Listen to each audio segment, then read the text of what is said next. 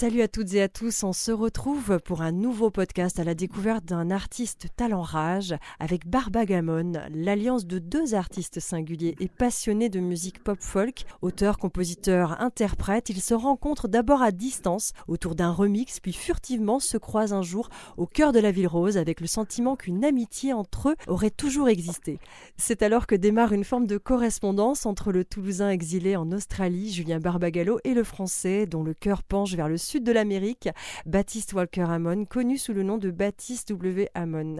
Ils s'envoient tour à tour des bribes de mélodies et se prennent rapidement au jeu. Finalement, ces échanges prendront forme et sens à travers sept chansons que constitueront ce mini-album imaginé à quatre mains et deux voix, qui aura voyagé entre terre et mer dans une période de flottement qu'on a tous un peu vécu, chacun à notre manière. Alors je retrouve l'un des deux complices, Baptiste W. Hammond, pour nous en parler. Bonjour Baptiste. Bonjour. Comment ça va? Eh ben ça va super. Merci de me recevoir. Avec grand plaisir. Alors avant d'échanger hein, autour de l'aventure de ce mini-album écrit et composé avec Barbagallo, revenons peut-être un peu sur tes premiers pas dans la musique. Qu'est-ce qui a construit ton chemin jusque-là?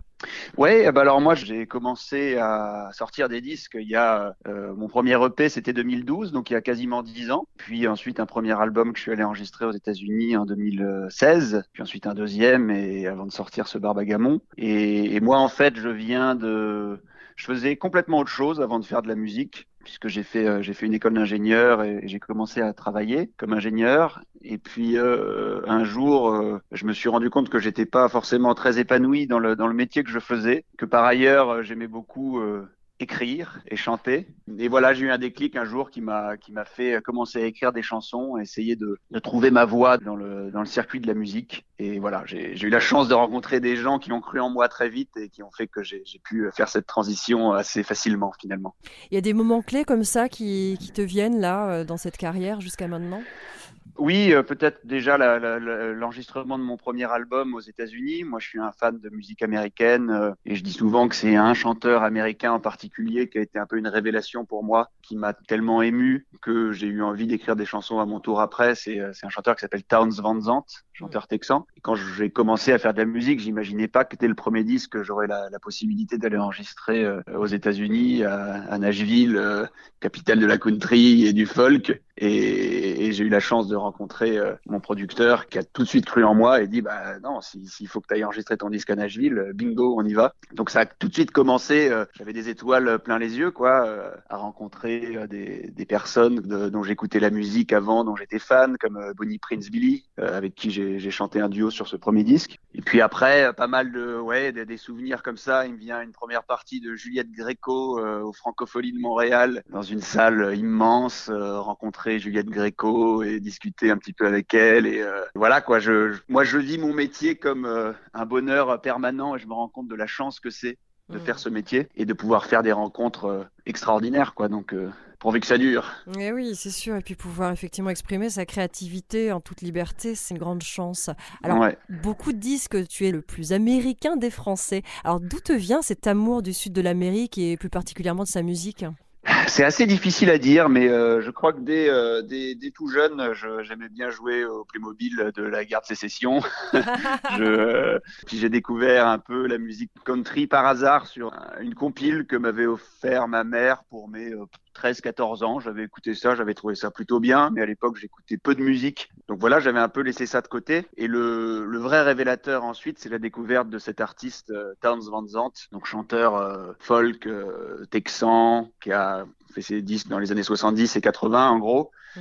Et la première fois que j'ai entendu euh, la voix et les chansons de ce bonhomme-là, j'ai reçu comme un, c'était presque mystique quoi. J'avais un, un, ressenti que j'avais jamais euh, reçu auparavant en écoutant de la musique. C'était comme si quelqu'un me susurrait des choses à l'oreille, euh, à moi, mm. à moi tout particulièrement. Et je me suis dit waouh, mais la puissance des mots, d'une voix, de mélodie est telle que je, je j'ai envie d'essayer moi aussi de pouvoir procurer ce, ce petit sentiment-là à des gens. Et, et en fait, j'ai déroulé du coup le fil du folk et de la country. Je devais avoir 17-18 ans à ce moment-là. Il y a vraiment quelque chose de mystique. Quoi. J'avais l'impression d'être happé par un monde qui était fait pour moi. Et j'ai découvert énormément d'artistes. D'ailleurs, je me suis rendu compte qu'en France, on avait parfois une, une, image un peu cliché de la country euh, et des musiques américaines. J'ai, je me suis rendu compte qu'il y avait des choses extraordinaires au-delà des clichés. Les clichés existent. Euh, country, musique, euh, peut-être un peu pour des gens conservateurs. c'est un peu la variété américaine. Mais il y a toute une forme de contre-culture country dans le sud des États-Unis, qui est c'est celle-là qui m'intéressait. C'est pour ça que j'ai voulu creuser ce sillon-là jusqu'à aller aux États-Unis. Euh, moi, dès que je peux, je prends un avion, euh, je, je vais je vais voir mes copains euh, au Texas et je continue à me nourrir de toute cette culture-là. Ouais, et puis il y a toute cette scène aussi un peu anti-folk. c'est un peu la partie indé, on va dire. Ouais, absolument, mais oui, mm. oui. Et ça, on le sait pas, mais oui, dans des États très très conservateurs, le sud des États-Unis, c'est souvent ça, le Texas, l'Alabama, la Louisiane, le mm. Mississippi. Il y a aussi des îlots de contre-culture qui sont euh, très forts et qu'on retrouve peut-être moins, ou en tout cas c'est pas les mêmes qu'il y a dans des villes euh, plus ouvertes d'esprit, peut-être euh, à New York ou à Boston. Et du coup, c'est cette contre-culture là du Sud, moi, me, me plaît tout particulièrement. Quoi. Hmm, en tout cas, il y a eu comme un appel de l'au-delà, quoi. Exactement. Alors, après Soleil, Soleil Bleu, hein, qui était ton dernier album que tu as sorti en 2019, donc tu reviens aujourd'hui avec un split album qui s'appelle Barbagamon, une contraction de Barbagallo et Amon. Alors, comment définirais-tu ce disque Qu'est-ce que tu aurais envie de dire aux gens là qui découvrirait ce disque Eh ben, écoutez, c'est un disque qui euh, aurait pu ne jamais voir le jour. En tout cas, c'est vraiment le confinement qui nous a donné envie de commencer à collaborer et à faire des, chansons à distance avec euh, Julien Barbagallo. C'est vrai que passer le, la première stupeur des premières semaines où d'un seul coup tout le monde était bloqué et nous autres euh, musiciens, évidemment comme tout le monde, mais nous en, étant incapables de se projeter sur la reprise euh, des concerts et de tout ça. Mais passer cette première stupeur, moi je me suis dit euh, bon, on va quand même pas, faut pas se décourager, on peut peut-être pas chanter devant les gens, mais continuons à créer. Et donc j'ai envoyé un mail à Julien Barbagallo qui habite donc en Australie et donc je suis fan de la musique et je lui ai proposé qu'on se fasse des petits allers-retours et qu'on essaye de voir. Je lui envoie une chanson guitare-voix, je lui propose d'arranger cette chanson euh, comme il veut, carte blanche absolue, et puis voir comment, voilà, ce qui, pouvait euh, sortir de tout ça. Et donc il a, il était tout de suite très partant il a joué le jeu euh, immédiatement et puis euh, après m'avoir euh, arrangé une chanson, il m'a envoyé une chanson qu'il venait d'écrire lui. Il me dit tiens bah regarde écoute ça, moi hier j'ai écrit cette chanson là, qu'est-ce que t'en penses? Je lui dis mais c'est super cette chanson, elle est, elle est formidable et j'ai même l'impression qu'elle se marie bien avec ma chanson à moi que tu as arrangée. Et donc petit à petit est venue l'idée de faire euh, ce que vous appelez un split album. Ouais, c'est donc un, un, disque avec euh, des chansons à moi, des chansons de Julien, chacun chantant ses chansons. Donc ça mmh. fait un petit disque moi que je trouve euh, à la fois c'est un objet un peu particulier quoi projet à part qui est, qui est lié au confinement et qui est une vraie, euh, une vraie collaboration euh, joyeuse en fait. On s'est pas posé de questions, c'était euh, sans calcul et ça donne un, un, résultat que je trouve chouette. Et comment vous vous êtes rencontrés avant justement ces échanges? Alors on avait des amis en commun. Moi je connaissais la musique de, de Barbagallo, ses projets solos que, j'adorais et on a été mis en relation par un, ami en commun au moment où moi je cherchais quelqu'un pour faire un remix de ma chanson Je brûle, qui était l'un des singles de mon, de mon deuxième album. Et donc on s'est écrit. J'ai appris euh, qu'il aimait beaucoup ma musique aussi, donc euh, ça euh, il me connaissait déjà, donc les choses sont allées assez vite. Il a fait un remix de Je brûle que j'ai trouvé euh, super. Et déjà par mail, euh, dès nos premiers échanges, euh, il, se passait quelque chose. Je, savais qu'on allait être copains quoi, le jour où on, allait se rencontrer, parce qu'on avait des, inspirations un peu similaires. Et voilà, et très vite, on a eu envie l'un et l'autre de travailler ensemble et de, se projeter dans l'avenir, quoi, musicalement. Mmh. Alors Barbagallo n'est pas avec nous, mais à toi du coup de nous transmettre euh, les belles énergies qui ont participé à cet album. Quelle est la chanson qui, selon toi, reflète le plus votre alliance musicale, justement, la plus évidente? Moi, je pense que c'est la première, celle qui ouvre le disque, euh, J'écoute l'eau, puisque c'est une des chansons euh, qu'on a coécrites pour le coup. On a, on a coécrit le texte et la musique chacun. On faisait des allers-retours. C'est vraiment issu de nos deux cerveaux et de nos deux créativités. Et, puis on la chante tout du long euh, ensemble cette chanson. Donc c'est euh, pour moi, il y a l'esprit un peu euh, pop de Barbagallo, il y a le côté, euh, moi je suis toujours très attaché euh, au texte et euh, fait de travailler euh, beaucoup les textes. Je trouve qu'il y, y, a un très bon assemblage de ces deux choses-là. Mm. Euh, moi, ça m'emmène un petit peu ailleurs par rapport à ce que je faisais euh, jusque-là musicalement, puisque je, comme je le disais, je suis quand même pas mal orienté euh, country, folk, des choses peut-être plus poussiéreuses. Et là, l'idée dans ce disque, c'était justement de, de m'ouvrir à d'autres choses grâce au, à l'univers de, de Barbagallo. Donc euh, ouais, je pense que c'est pour ça qu'on l'a mise en première sur le disque. J'écoute l'eau, c'est celle qui, pour moi, euh, reflète le mieux nos, nos deux influences. Rien ne s'oppose au plus grand vent, comme on se livre au chant, comme on se livre aux mots. Mes nuits bardées de tourments sont passées, je m'emplis, me déplie, j'aspire au repos.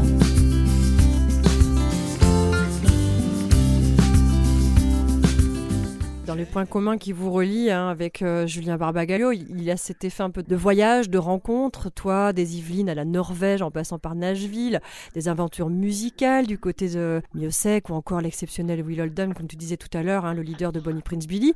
Julien, lui, de Toulouse à l'Australie, partageant la scène avec Aqua Serge ou encore Temin Pala dont il est le batteur. Il y a là vraiment une histoire de voyage, d'aventure humaine, de part et d'autre. Et c'est ce qu'on ressent effectivement à travers le titre d'ouverture euh, J'écoute l'eau. T'es d'accord avec ça? Je suis complètement d'accord avec ça, ouais. Moi, je, je, vis euh, les voyages euh, me, me nourrissent et c'est souvent d'ailleurs après des voyages aux États-Unis ou ailleurs que je vais avoir en moi euh, l'inspiration d'écrire des nouvelles chansons. C'est-à-dire que je vais, euh, je vais pas voyager pour directement trouver l'inspiration. Souvent, quand je suis pendant mon voyage, je, je, pense à autre chose, mais je reviens et naturellement, deux trois semaines après, j'ai plein de chansons qui sortent, mmh.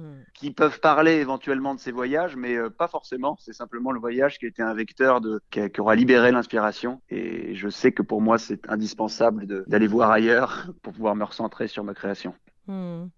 Alors il y a aussi quelque chose qui vous lie tous les deux, hein, les mélodies savoureuses et nostalgiques, notamment des Écossais Bell et Sébastien. Un peu comme une virgule ou une parenthèse sur ce disque, on retrouve une version de Sleep the Clock Around.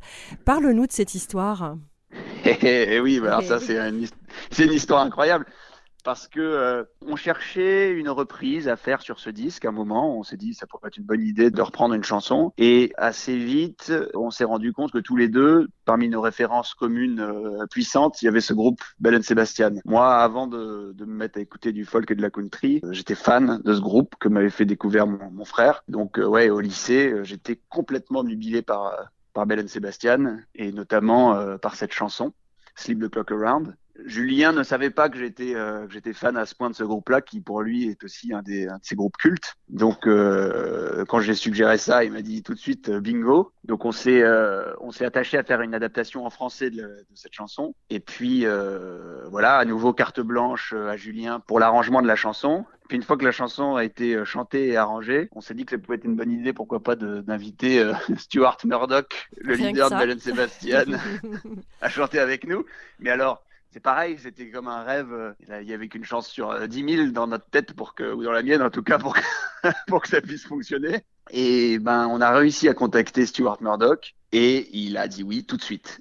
Donc euh, c'est ça a été. Euh... C'est génial. Bah ouais, c'est génial. En fait, il n'y a pas de mots. Euh... Mm. C'est-à-dire que moi, je suis, comme je disais tout à l'heure, je suis toujours un peu. Euh, j'ai des étoiles dans les yeux en faisant ce métier-là. Il y a plein de personnes que j'écoutais quand j'étais un simple auditeur et, et, je pouvais avoir la un peu la fan attitude envers Stuart Murdoch quand j'avais 15 ans. quoi. C'était c'était mon héros. et d'un seul coup, il se retrouve à chanter 15 ans plus tard, 20 ans plus tard euh, sur une chanson euh, que j'ai adaptée de lui, c'est euh, c'est extraordinaire. Et le moment viendra, tu te retourneras, épris de liberté, tu marcheras tout droit, mais après quelque part, tes gestes d'affranchi se confrontent déjà au regard ennemi qui observe en riant ton costume un peu grand et qui pense que ton rêve est celui d'un enfant. Le voilà qui s'approche et siffle entre ses dents. Regarde-toi un peu, à quoi tu sers, on se demande.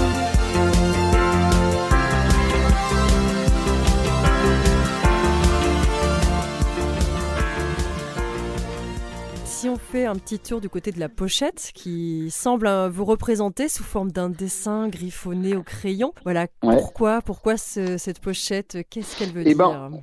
On voulait euh, un dessin. Alors d'abord, c'était très difficile de nous réunir euh, tous les deux puisque euh, il était en Australie et moi j'étais j'étais en France évidemment. Donc l'idée d'une photo, on aurait pu faire une photo sur Zoom ou je ne sais quoi, mais c'était pas c'était pas vraiment l'esprit. Moi j'en avais marre de faire des concerts sur Zoom, donc hors de question de trouver un, un moyen de nous rassembler autrement que par un dessin. Ben moi j'étais euh, j'étais fan de cette euh, dessinatrice qui s'appelle Catherine Herché qui a travaillé sur des pochettes de This is the Kit et Forever Pavo notamment et donc je l'ai contactée pour savoir si ça pourrait l'intéresser de, de, faire ce, cette pochette elle a dit oui tout de suite et voilà, euh, les, les, consignes que qu'on a données, c'était assez simple. Quoi. Il fallait qu'on apparaisse. On voulait une pochette un peu rigolote, un peu décalée, à l'image du disque et euh, avec avec plein de couleurs et elle nous a proposé ce dessin euh, et, et, ça a été validé tout de suite. Que moi, je trouve que c'est un super dessin et que ça, ça change. C'est pareil, ça change de mes, de l'esthétique de mes pochettes à moi que j'avais jusqu'à présent. Et je trouve que ça ressemble beaucoup au disque. Ah oui, il reflète bien le disque et puis il reflète aussi cette forme de légèreté dans laquelle vous avez euh, créé, malgré cette situation de Covid hein, qui a été très très dure pour beaucoup, mais vraiment cet échange fluide qui passe entre vous deux, on le sent aussi à travers euh, à travers ce dessin. Ouais, ouais, bah, c'est ce qu'on cherchait. Paris gagné. Alors faisons un petit tour maintenant du côté euh, du futur. Euh, j'ai lu que tu préparais un prochain album euh, perso du coup pour mars 2022 enregistré par John Parrish. Alors parle-nous en oh, quelques oh, mots. c'est pas rien quand même. Tu, es bien informé. ben oui, absolument. Cette année, je suis allé enregistrer il y, a, il y a quelques mois un disque chez un autre de mes héros qui est ce réalisateur anglais qui s'appelle John Parrish qui a bossé avec euh, plein d'artistes. Euh, dernièrement, Émilie Loiseau aussi d'ailleurs. Émilie Loiseau récemment, euh, Aldous Harding, cette mm, mm, chanteuse mm. néo-zélandaise que, j'adore, ouais. Et puis il avait fait un disque de Dominica. Enfin, c'est c'est quelqu'un que je suis.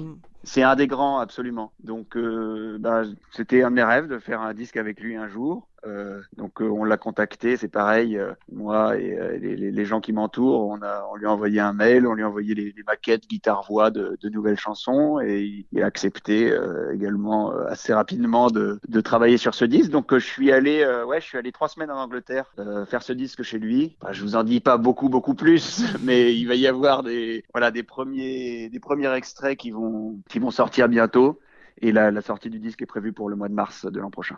Eh bien, on a hâte. Merci beaucoup, Baptiste Walker Hamon. Merci à vous.